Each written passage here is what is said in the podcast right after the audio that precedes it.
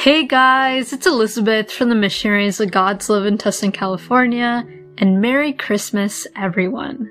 I hope everyone has a wonderful day, whether that means that you individually spend it with Jesus, because none of us are alone when we have Him, or if we're spending time with family or friends. May God bless all of you, and may you all have a merry time.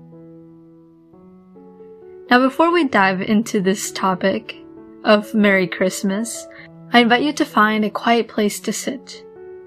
Strain your back, relax your shoulders, and take a deep breath in.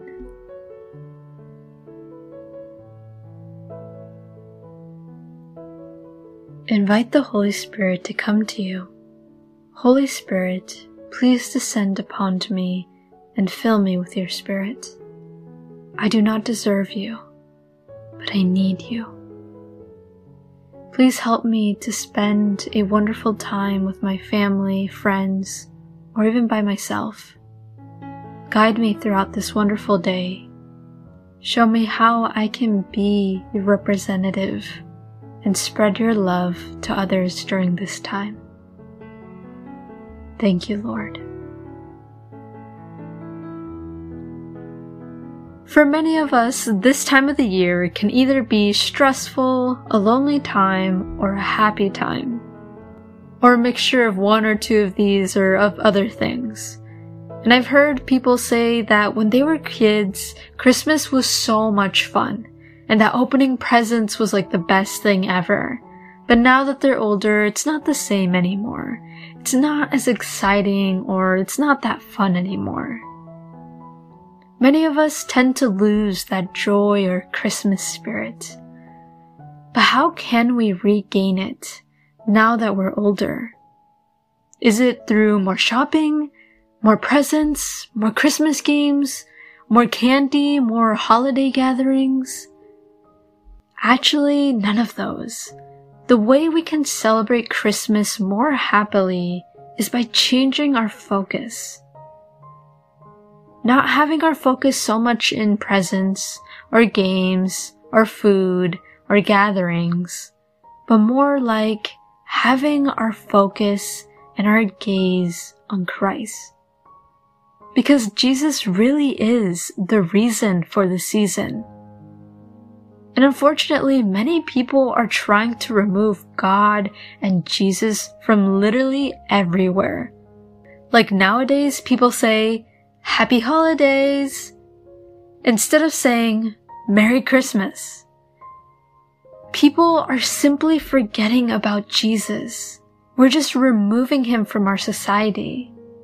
And instead we're so focused on the kids, work, presents, cooking, getting things together for the party. And now none of those things are bad. Of course, let us celebrate Christmas and let us spend time with family and give presents.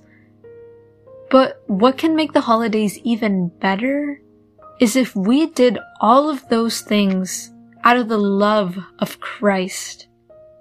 That we did all of those things remembering that we're celebrating because it is Jesus' birthday. Now some people may think, I know Jesus is the focus during the holidays, but eh, it doesn't really call my attention doesn't even seem attractive to me. I rather focus on other things. I agree that Christ doesn't seem that attractive, but that's only because we lack a personal relationship with Him. We lack that love for Him.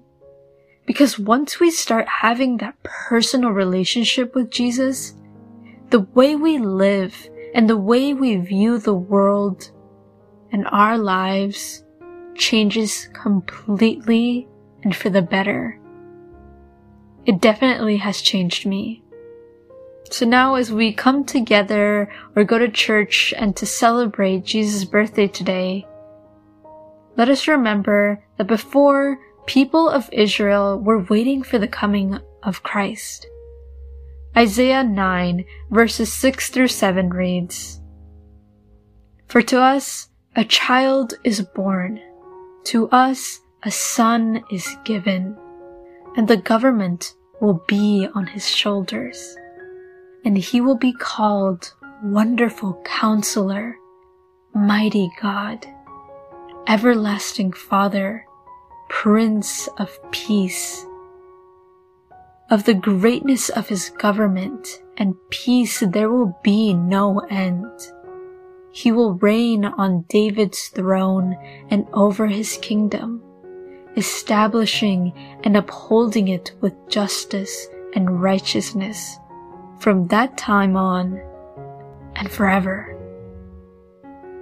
The zeal of the Lord Almighty will accomplish this.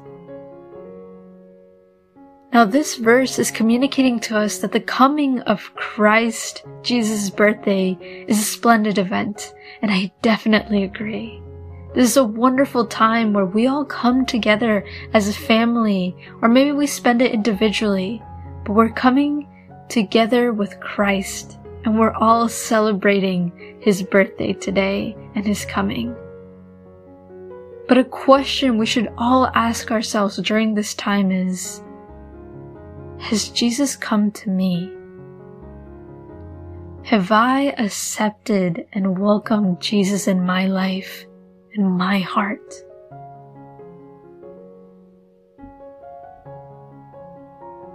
And if we haven't, why haven't we?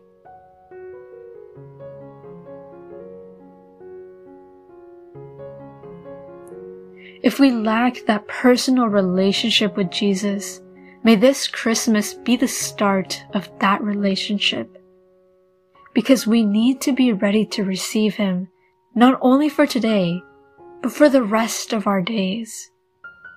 The season of Advent comes to a close because Christ is now born. Jesus has come. But let us not wait for Jesus to come only during Advent, only during Christmas, and forget about Him for the rest of the year. Instead, let us continue waiting for the coming of Christ all year round. Because if we don't prepare ourselves, if we don't wait for Jesus, our Lord may not recognize us when we die. He may not welcome us because we chose to reject Him or we just did not want to seek Him we all can continue to be ready for Jesus and accepting Him throughout the year by praying daily, attending the church every Sunday, attending to a teaching that our church offers us, serving one another, and loving Jesus. Let us continue to celebrate the holidays this Christmas season in a healthy way. And let us keep Jesus in our hearts today, tomorrow, and forever. Merry Christmas, everyone, again. And may God continue to bless all of you, and may the Holy Spirit fill you with His Spirit, with His love and His peace. And continue praying and meditating on this topic. And tell God, Speak to me, O Lord, for your servant is listening.